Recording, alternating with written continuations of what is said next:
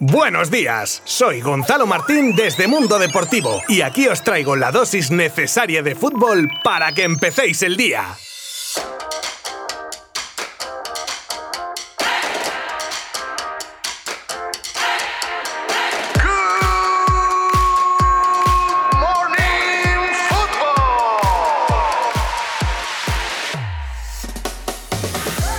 San Marcelino van a tener que llamar a este paso al entrenador del Athletic porque vaya lavado de cara le ha dado al equipo desde que aterrizó en Bilbao. Además es que de manera casi inmediata. Y nada, que han metido la quinta y de ahí no bajan, como se ha podido demostrar en el partido de ayer frente al Cádiz, en el que el equipo bilbaíno se dio un festín de goles contra los gaditanos que solo podían mirar cómo les pasaban por encima. Un partido que concluía la jornada 23 de liga y que se resolvió pues sin ningún misterio porque ya en la primera parte iban 0 a 3, así que nada, en la segunda segunda, pues siguió todo igual y acabó con un 0-4 final con los goles de Berenguer por partida doble, Unai López e Iñaki Williams.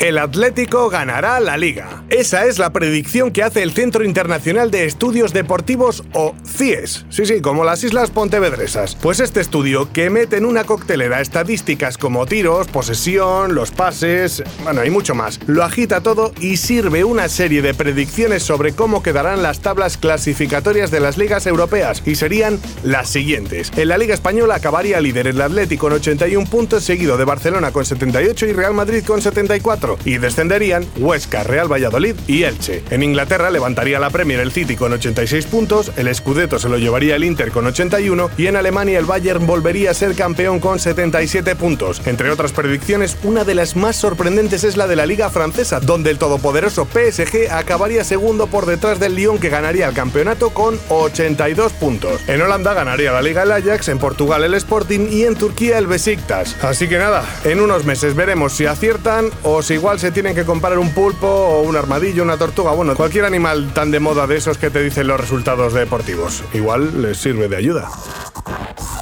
vuelve la Champions. Hoy se juegan los primeros partidos de ida de los octavos de final de la Champions con los partidos entre Leipzig y Liverpool y el plato fuerte a las 9 desde el Camp Nou con el partidazo entre el Club Barcelona y el Paris Saint-Germain. Un partido que pinta calentito y que bueno, pierde un poco de morbo por la falta de Neymar por lesión. ¿Casualidad? No, esta vez no. Creo que le dieron bien hasta que consiguieron lesionarlo. Un Barcelona que recupera efectivos y cuya gran duda en el 11 titular es la posible milagro aparición de Gerard Piqué en el equipo. A priori, esta es la gran duda de Kuman que si se viese acompañaría al Inglete en la defensa junto a Dest y Jordi Alba. Y en caso de que no fuese titular Piqué, lo más probable es que jugase por él Oscar Mingueza. El resto del equipo muy definido, con Busquets, De Jong y Pedri en el centro del campo y arriba toda la carne en el asador, con Griezmann, Dembélé y Leo Messi actuando de falso 9. Os recuerdo que podéis ver el partido en Movistar Liga de Campeones o seguirlo minuto a minuto en la página web de Mundo Deportivo. Crecen los problemas de Zidane para la defensa. Ya tengo el nombre perfecto para la situación del Real Madrid, el mismo que una serie de los 80 que se llamaba Los problemas crecen. Si es que esta temporada se les ha lesionado hasta el lutillero. 40 lesiones en total, incluyendo a Odegaard y Jovic, que aunque ya no estén en el Madrid, sí se lesionaron mientras estaban en el equipo blanco. Por cierto, que se han ido del Madrid y que yo sepa no han vuelto a lesionarse. E incluso Jovic, que no metía al arco iris, ahora marca goles como churros. Hmm, qué interesante. Ahora mismo, Ramos, Hazard, Marcelo, Militao, Valverde, Rodrigo y Odriozola están en el dique seco, al que igual que Carvajal, que por cierto, si antes hablamos ayer concretamente sobre él y las posibles noticias sobre su estado de salud, ayer se supo que la lesión era peor de lo que esperaba y estará mínimo dos meses de baja.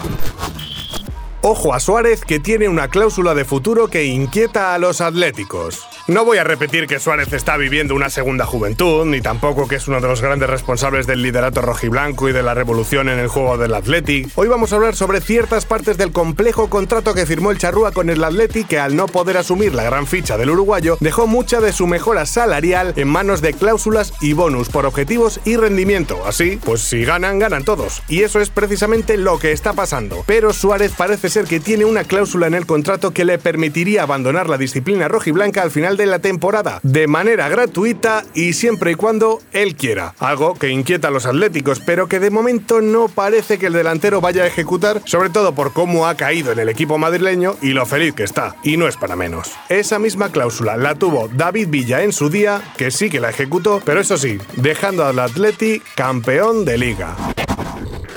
A subasta el Porsche 911 Cabriolet de Diego Armando Maradona.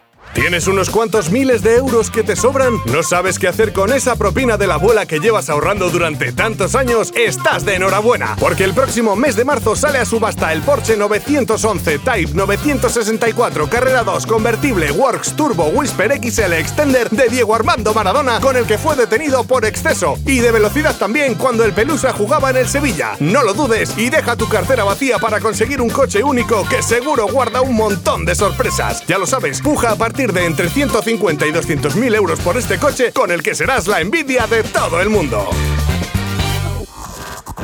Mundo Deportivo te ha ofrecido Good Morning Football, la dosis necesaria de fútbol para comenzar el día.